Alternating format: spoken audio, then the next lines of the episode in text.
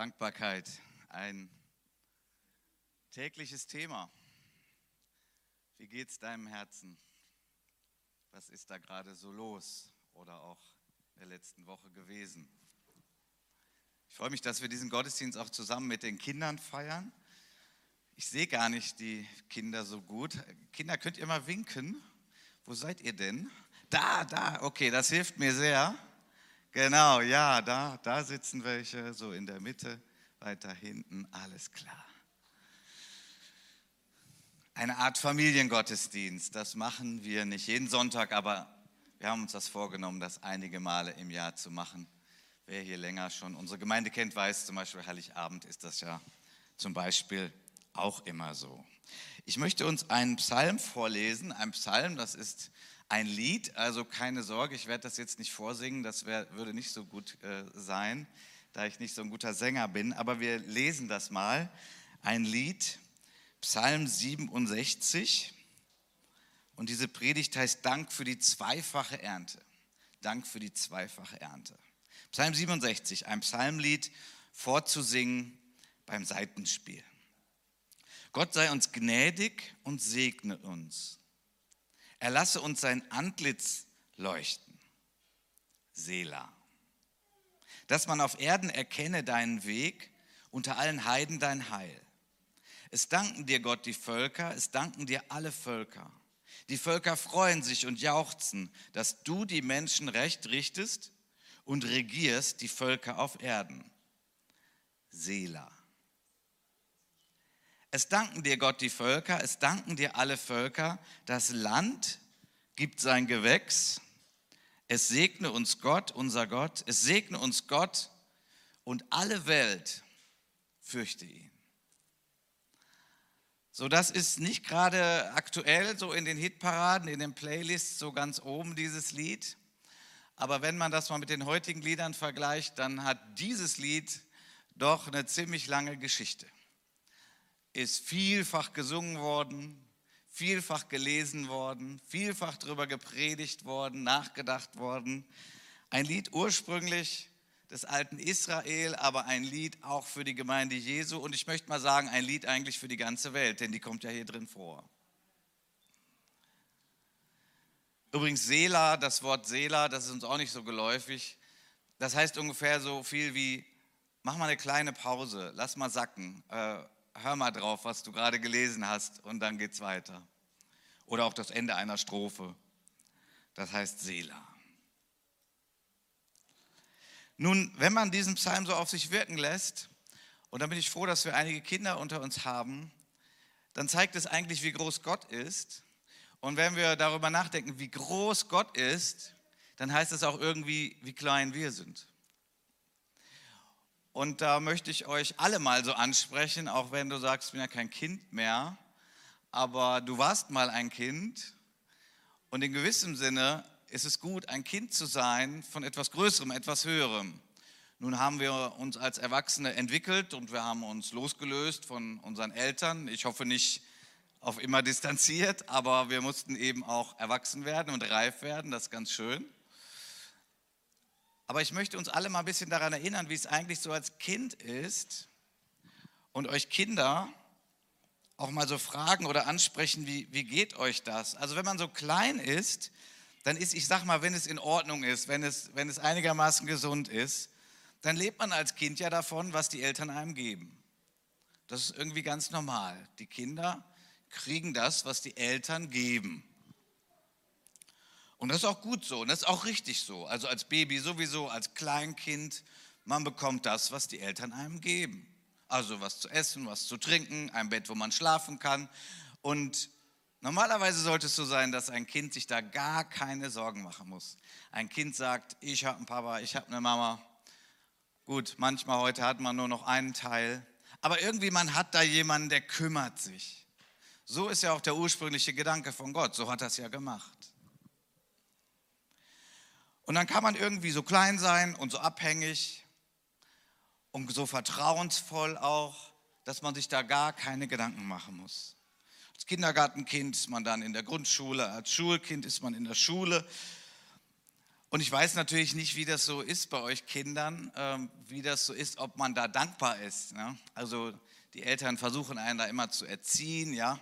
Und wenn man, wenn man dann was geschenkt kriegt, sagen die Eltern, sag mal Danke. Ja gut, das ist manchmal so ein bisschen kantig, so ein bisschen hölzern, ja. Naja, aber insgesamt ist es natürlich nicht schlecht, wenn man lernt, dankbar zu sein.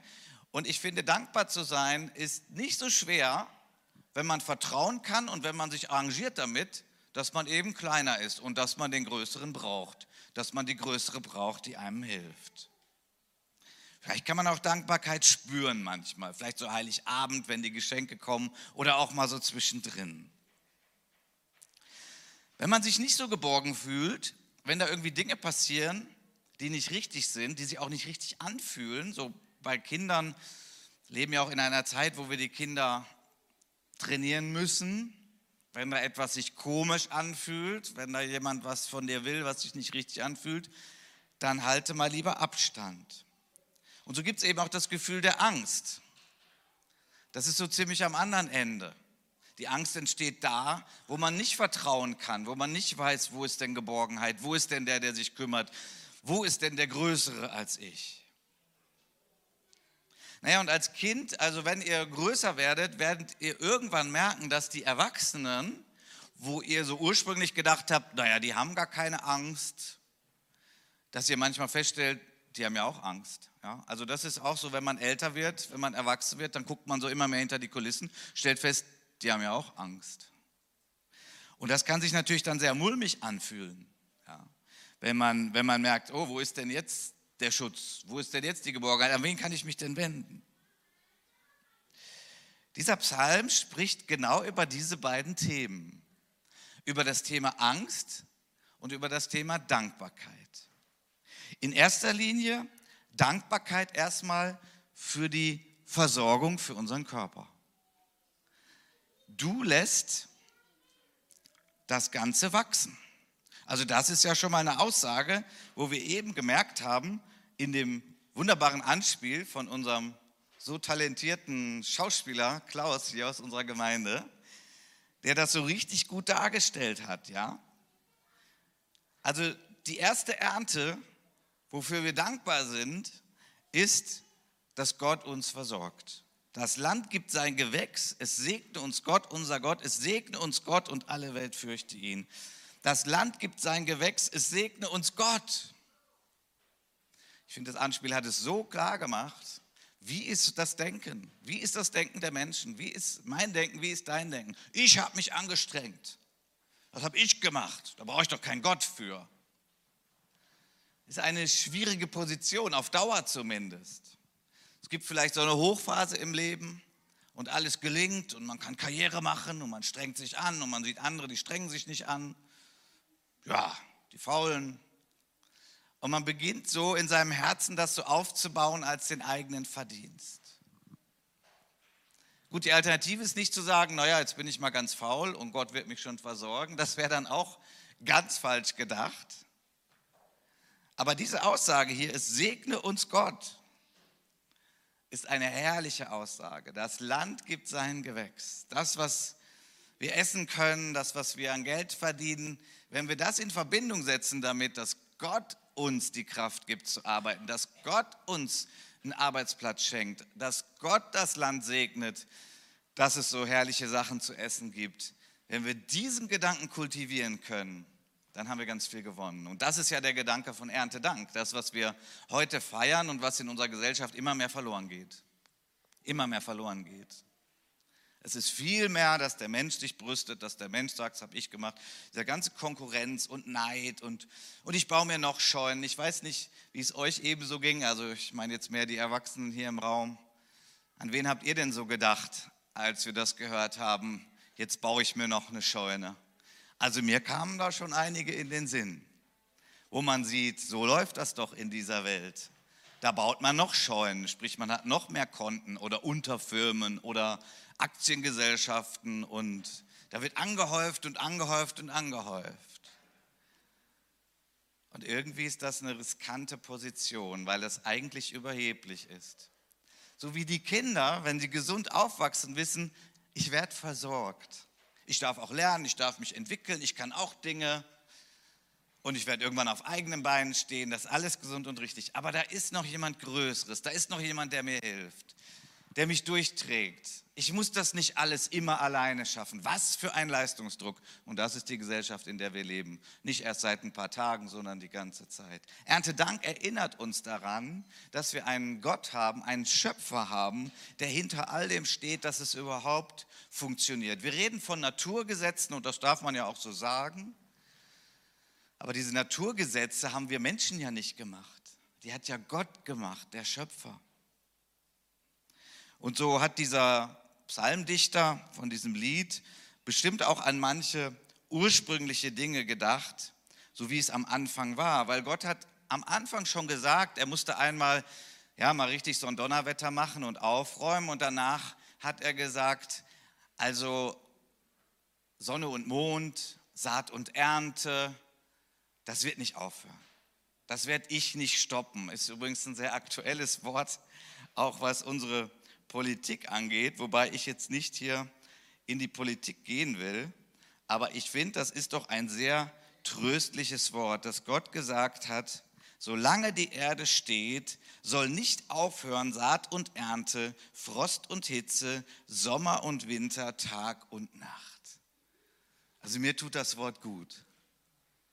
Also darauf kann ich mich schon irgendwie stützen. Heißt das, dass wir Menschen mit der Erde machen können, was wir wollen? Nein, nein, nein, das habe ich nicht gesagt. Das ist schon sehr gut, mit der Erde richtig umzugehen, aber es ist genauso gut, nicht in totale Panik zu verfallen, sondern zu sagen, solange die Erde steht, soll nicht aufhören Saat und Ernte, Frost und Hitze, Sommer und Winter, Tag und Nacht. Und in diesem Zusammenhang übrigens, als Gott das sagte, das war zur Zeit von Noah, hat Noah gesagt, oder ge gemacht. Er hat einen Altar gebaut. Nun, wir bauen keinen Altar, aber ein Altar war damals so ein Zeichen dafür, ich baue was auf, weil ich Gott dankbar bin. Ich danke Gott. Ich bin ihm dankbar. Er ist für mich da. Er sorgt für mich. Er rettet mich sogar durch schlimmste Krisen und Herausforderungen. Ich baue einen Altar. Hast du einen Altar in deinem Herzen? Oder willst du ihn vielleicht mal wieder aufbauen? Dankbarkeit dass Gott sich um uns kümmert und dass er uns versorgt. Diese Dankbarkeit ist, ganz, ist etwas ganz Starkes. Manche Menschen schieben das beiseite, weil nein, also das schaffen wir doch schon selbst alles. Wir können doch alles alleine und selbst und darauf kommt es doch an. Aber wie gesagt, es ist eine gefährliche Position. Dankbarkeit sagt, es gibt einen größeren. Wir, obwohl wir Erwachsene sind, können sagen, es gibt einen größeren. Und dem bin ich dankbar für das, was er mir gegeben hat. An Gesundheiten, an Nahrung, an Beziehungen, an Hoffnung in meinem Herzen und so weiter. An Hilfe in schweren Zeiten. Ich bin dankbar. Und dieser Psalmdichter sagt ja nicht nur etwas über Dankbarkeit Gott gegenüber, er sagt dann auch, alle Welt fürchte ihn. Wow, das ist, das ist global. Ja, das ist global und gilt für alle Zeiten. Alle Welt fürchte ihn. Da ist eine tiefe Verbindung. Wer Gott dankbar ist, der weiß, er ist der Größere, er versorgt mich so. Ich habe ganz, ganz tiefen Respekt vor diesem Schöpfergott. Und ich möchte eine These heute mitgeben. Denk mal darüber nach. Wenn du Gott mehr als alles andere fürchtest, dann werden die anderen Ängste in deinem Leben ziemlich klein werden. Da ist eine Verbindung. Dann werden die anderen Ängste klein werden, wenn du Gott fürchtest. Weil Gott ist gewaltig groß. Der ist immer noch mal viel größer und stärker, als es unsere Eltern waren, als wir kleine Kinder waren. Er ist so riesig und gewaltig. Ja, aber warum gibt es denn dann die Probleme? Naja, das ist keine Frage, die man mal ebenso beantworten kann. Aber ich rate jedem, fürchte Gott.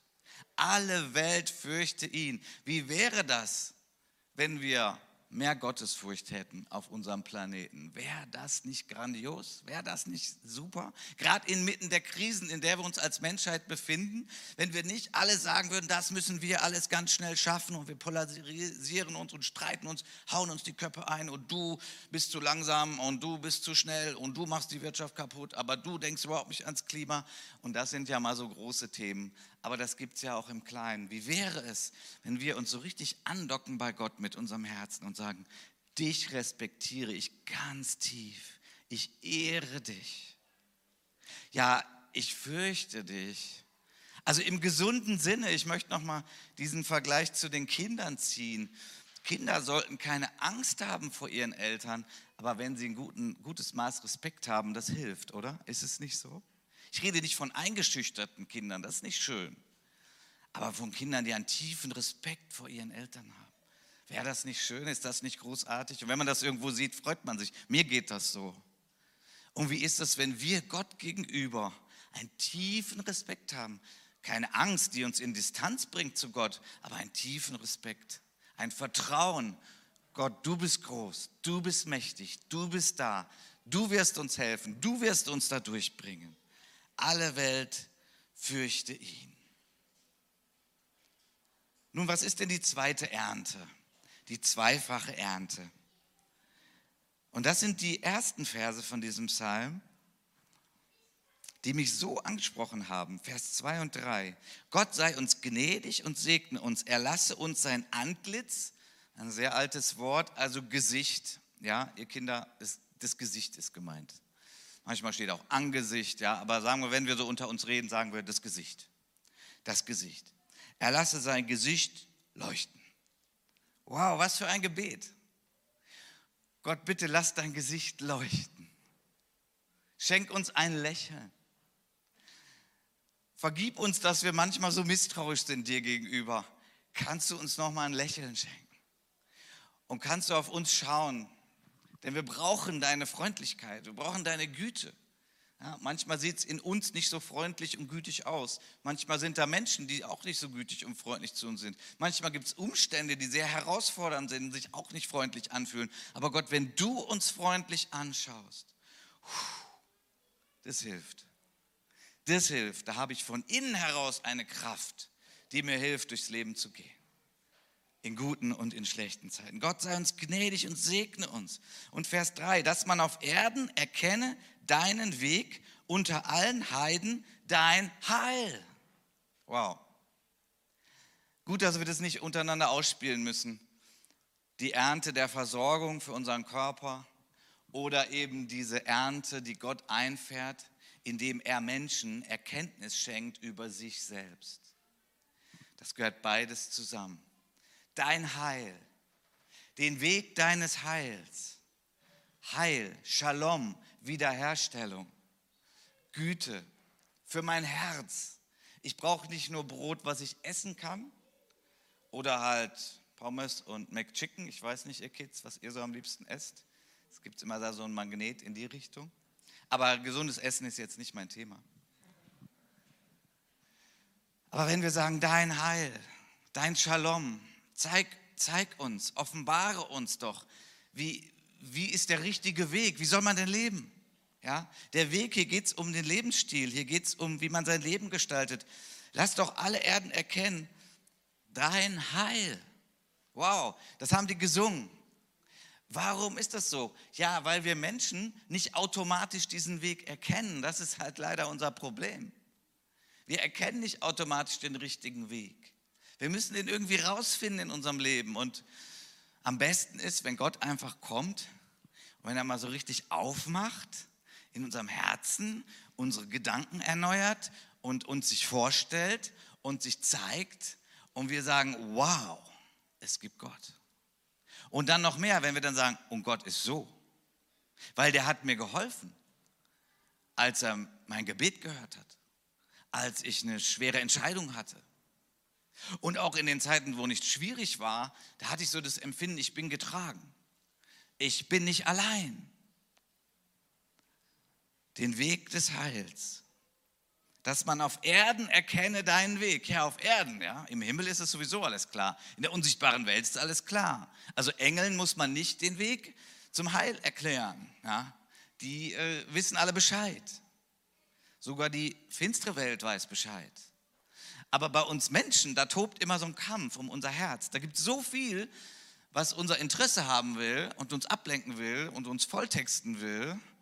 Ich weiß nicht, ich glaube, da könnten die meisten jetzt mitgehen, ja? Mal so, sogar noch mal unabhängig von der Bibel, aber mal so insgesamt. Das ist doch die Kunst in dieser Zeit, fokussiert zu bleiben, sich konzentrieren auf die Prioritäten im Leben und nicht, dass man immer wieder denkt, oh meine Güte, ich wollte doch das machen und ah, da habe ich aber das gemacht und dann bin ich noch weiter abgedriftet. Und wie gut ist es, wenn man den Weg des Heils, der Gesundheit, des Wohlergehens, der Zukunft, der Hoffnung, all das kommt von Gott wenn wir das erkennen dürfen und wenn wir es auch identifizieren können, dass wir nicht sagen, ja, das habe ich jetzt richtig gemacht. Ne? Nein, nein, das hat Gott uns geschenkt. Und wir haben einfach unser Herz ihm hingehalten. Wir haben gesagt, Gott, zeig dich, hilf mir. Was für ein wunderbares Gebet. Und dann geht das Gebet eben weiter, dass man nicht nur bei sich bleibt, nicht nur ich möchte gesegnet sein, sondern die ganze Welt soll gesegnet sein. Die ganze Welt soll gesegnet sein. Dieses zweite Erntefeld, von dem ich hier spreche, sind Menschen. Menschen, die Gott liebt. Ja, welche Menschen liebt denn Gott? Alle Menschen. Die ganze Welt. Er liebt jeden Menschen. Er macht keinen Unterschied. Wir Menschen machen Unterschiede. Gott macht keinen Unterschied. Egal welche Herkunft, welche Hautfarbe, wie viel Geld oder eben auch kein Geld, welche Ausbildung. Bei Gott sind alle Menschen gleich. Und Gott sagt, ich möchte dich an meinem Herzen haben. So wir als Gemeinde haben gesagt, schon lange gesagt, wir wollen, dass Gott sich freuen kann, dass Menschenseelen in seine Ernte kommen. Die Menschen, die er verloren hat, dass sie gerettet werden, dass sie zu seinem Herzen finden. Und dafür beten wir und dafür gibt es uns. Und das ist ein ganz wesentlicher Bestandteil unserer Gemeinde. Wir haben sozusagen Erntefelder für Menschenseelen. Und was sind denn unsere Erntefelder? Das ist der Niederrhein. Der Niederrhein ist unser erstes Erntefeld. Ja, habt ihr euch da nicht ein bisschen viel vorgenommen? Ja, nee, wir meinen ja nicht, dass wir das alleine machen. Wir freuen uns ja über alle Kirchen und Gemeinden, die auch aktiv sind und über jeden Christen, der den Mut hat, mal von Jesus zu, weiterzusagen. Sagen, ich kenne Jesus. Ja, der hat mein Gebet gehört, der hat mich gerettet, der hat meine Ehe gerettet, der hat mich bewahrt und was auch immer alles Jesus so in unserem Leben getan hat. Und das wollen wir weitergeben. Und da wollen wir vorwärts gehen. Und deswegen haben wir eine Tochtergemeinde gegründet in Nettetal vor fünf Jahren. Und deswegen haben wir diesen Open-Air-Gottesdienst in Viersen demnächst, weil wir auch in Viersen eine Gemeinde gründen wollen. Und das so als ein gemeinsames Werk. Wir wollen weitergeben, was Gott uns gegeben hat. Er hat uns gesegnet, aber wir wollen nicht Endstation sein des Segens. Wir wollen das weitertragen. Und wir wünschen uns, dass es eine große Ernte gibt, von der Jesus gesprochen hat bittet den Herrn der Ernte, dass er Arbeiter in seine Ernte sende. Jesus hat viel über Ernte gesprochen und ihm ging es dann sehr oft um die Menschenseelen. Wir haben ein paar andere Erntefelder auch, das ist gar nicht so sehr auf unserem Schirm. Ich will es heute kurz erwähnen. Wir bezeugen Jesus in Sri Lanka. Wow, Sri Lanka, das alte Ceylon, so hieß es früher. Vielleicht hast du mal Ceylon-Tee gehabt. Ähm, die haben das mal umbenannt in Sri Lanka.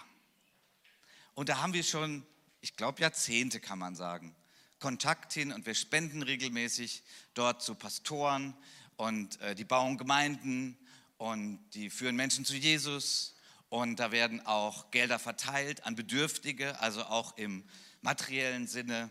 Und da sind wir schon ganz lange dran. Wir reden da nicht so, wir wollen uns nicht brüsten, aber heute möchte ich das mal so erwähnen. Es ist auch ein kleiner Teil, den wir natürlich geben, aber das tun wir schon ganz, ganz lange, weil Gott diese Gemeinde hier gesegnet hat mit vielen Tamilen. Das sind die, die äh, ursprünglich aus Sri Lanka stammen und auch ein paar Singalesen. Also die haben wir auch hier und die stammen auch aus Sri Lanka. Und das ist ein großer Segen für unsere Gemeinde. Damit sind wir besonders verbunden. Das ist so unsere Geschichte.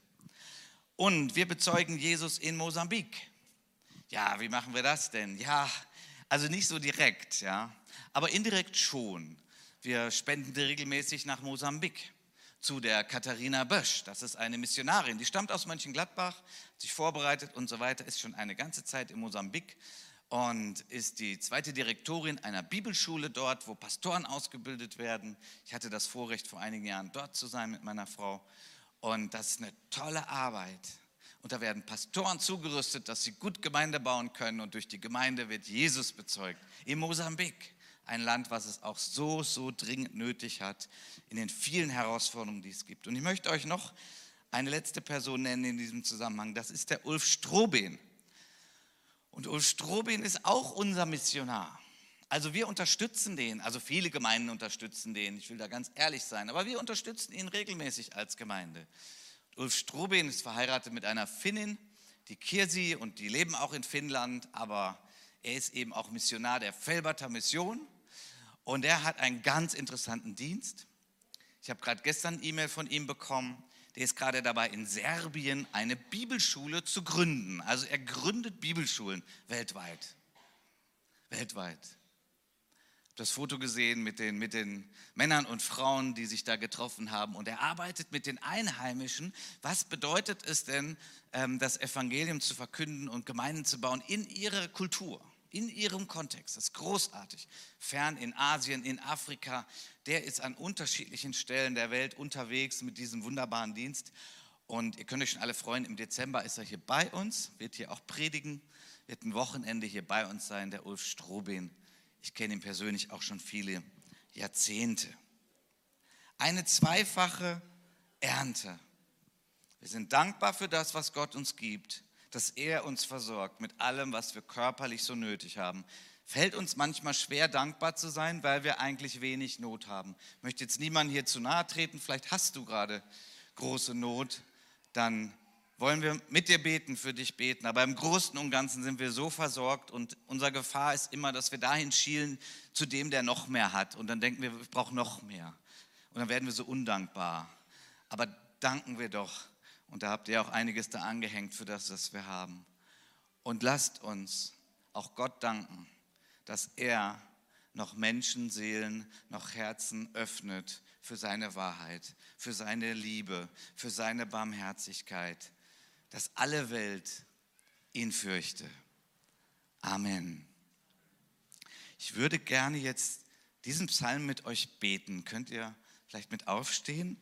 Also, das sind ja auch Gebete. Ich weiß nicht, wie du da so mit vertraut bist, aber ich möchte das gern jetzt ja irgendwie vorlesen, aber ich möchte es nicht einfach vorlesen, sondern im Bewusstsein, dass Gott ja da ist und dass das ein Gebet ist. Vielleicht kannst du da so von Herzen innerlich mitgehen und ich sage mal direkt, ich mache das jetzt nicht ganz schnell. Das sind wir oft so gewohnt. Ne? Aber vielleicht können wir es aushalten, dass wir das mal beten von Herzen. Psalm 67 Abvers 2. Gott sei uns gnädig und segne uns. er lasse uns sein Antlitz leuchten. Dass man auf Erden erkenne deinen Weg. Unter allen Heiden dein Heil Es danken dir, Gott, die Völker. Es danken dir alle Völker. Die Völker freuen sich und jauchzen, dass du die Menschen recht richtest und regierst die Völker auf Erden. Es danken dir, Gott, die Völker. Es danken dir alle Völker. Das Land gibt sein Gewächs. Es segne uns, Gott, unser Gott. Es segne uns Gott und alle Welt fürchte ihn. Amen.